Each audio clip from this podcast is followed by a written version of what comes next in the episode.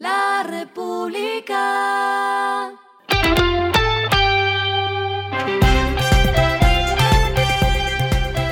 Al final de la jornada, esto es lo que debes saber sobre el comportamiento de los negocios, las finanzas y la economía. Las movidas de hoy fueron.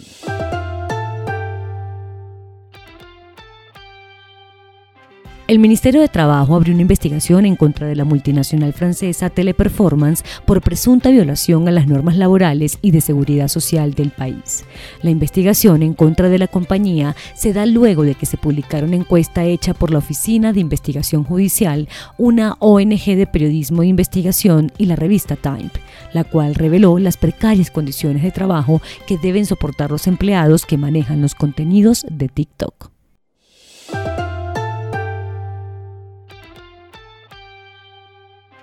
Ecopetrol celebró los 15 años de la compañía cotizando en la Bolsa de Valores de Colombia.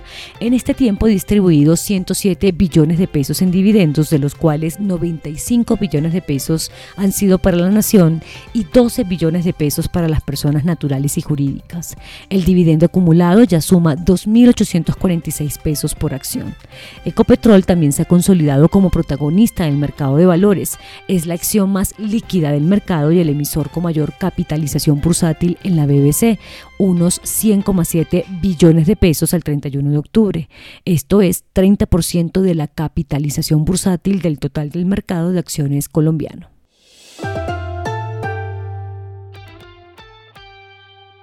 Luis Javier Zuluaga Palacio y Sebastián Orejuela Martínez renunciaron a la junta directiva de Grupo Sura días después de haber sido inhabilitados por las supersociedades para decidir sobre la OPA por Nutresa. Según lo comunicado por la compañía, la salida de ambos se hará efectiva de forma inmediata.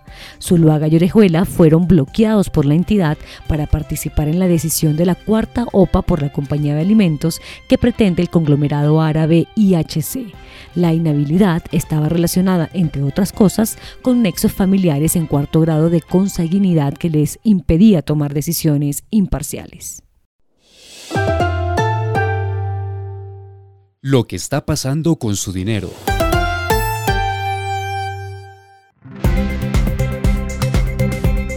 La superfinanciera presentó el Sandbox Challenge 2022, un espacio para promover y evaluar de forma controlada modelos de negocio que utilicen tecnologías de forma ingeniosa para la prestación de servicios financieros.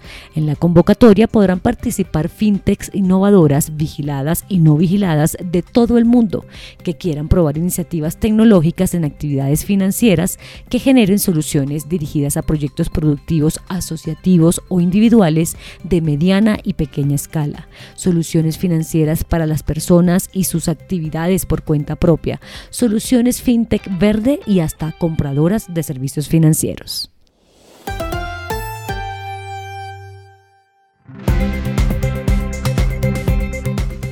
Los indicadores que debe tener en cuenta. El dólar cerró en 4.806,07 pesos, bajó 108,64 pesos. El euro cerró en 4.786,96 pesos, bajó 149,91 pesos. El petróleo se cotizó en 86,36 dólares el barril. La carga de café se vende a 1.962.000 pesos y en la bolsa se cotiza a 2,20 dólares. Lo clave en el día.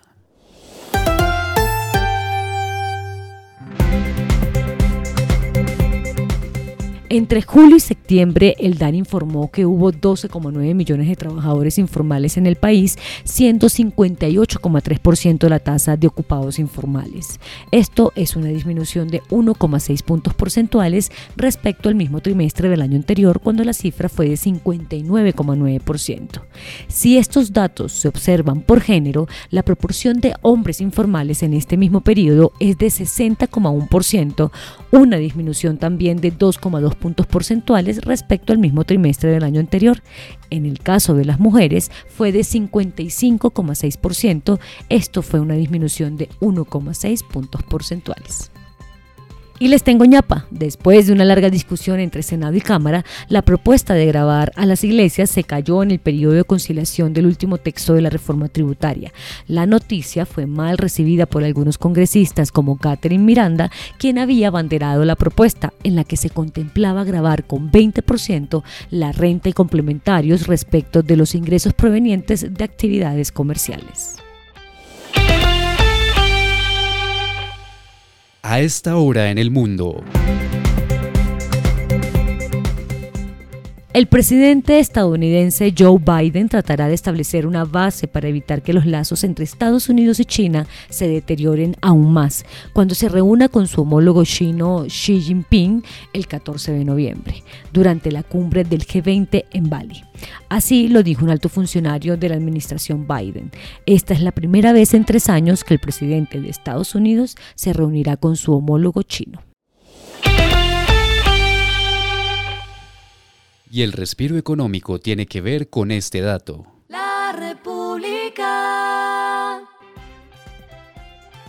Estamos muy orgullosos porque a nueve días del inicio de la fiesta del fútbol más grande del mundo, una colombiana vuelve a aparecer en el line-up de artistas de la ceremonia de inauguración. Shakira compartirá escenario en la ceremonia de apertura del Mundial de Qatar y lo hará junto a BTS y Black Eyed Peas. Esta sería la cuarta vez que la barranquillera ameniza la inauguración deportiva. Su primera vez fue en Alemania 2006, luego fue en Sudáfrica 2010 con el Waka Waka y actuó también en Brasil 2014. La República.